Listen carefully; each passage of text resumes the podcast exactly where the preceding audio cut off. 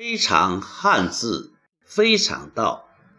当下思想自然流淌，原汁原味，如是说。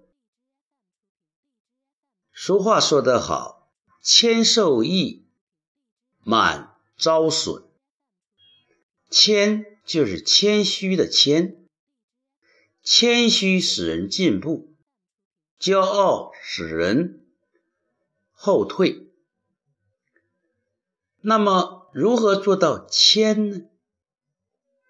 这个“谦”字能给我们怎样的一个启发呢？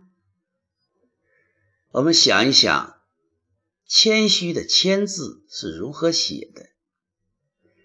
一个言字旁，搁一个坚，这个坚呢，是兼收并蓄，是兼顾。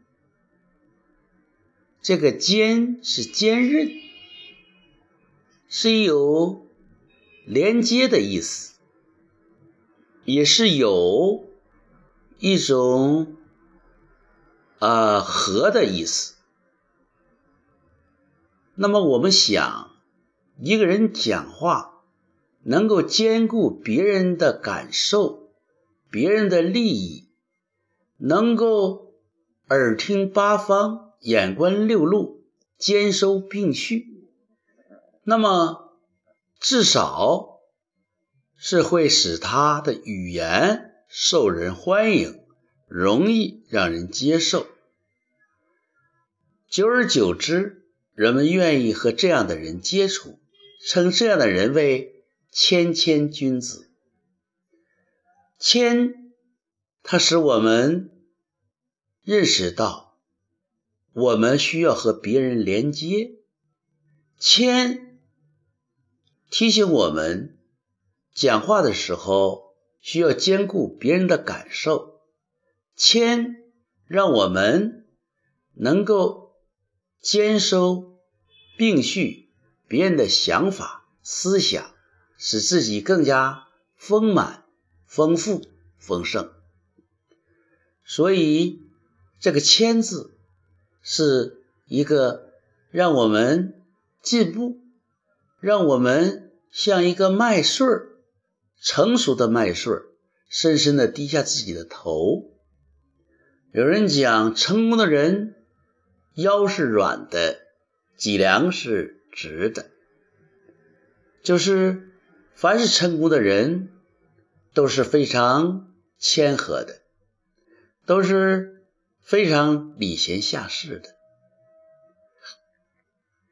道德经》有句话，就是“用人为之下”，就是你想使用、运用别人的力量，你就要为处于别人的下风，不争口舌之强，不摆架子，让人如沐春风。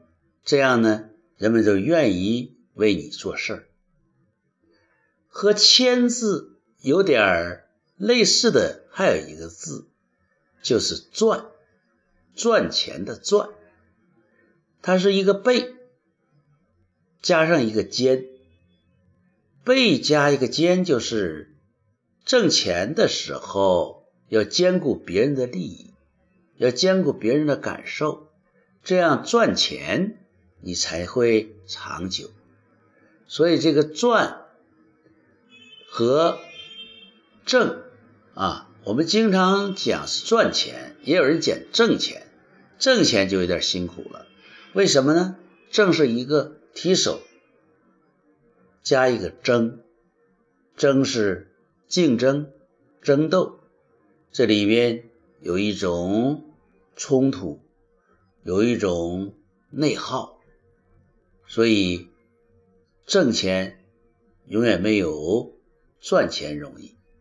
要想赚钱，就先谦，做一个谦和的人，和气生财。热爱汉字，用心琢磨；热爱汉字，用心传播。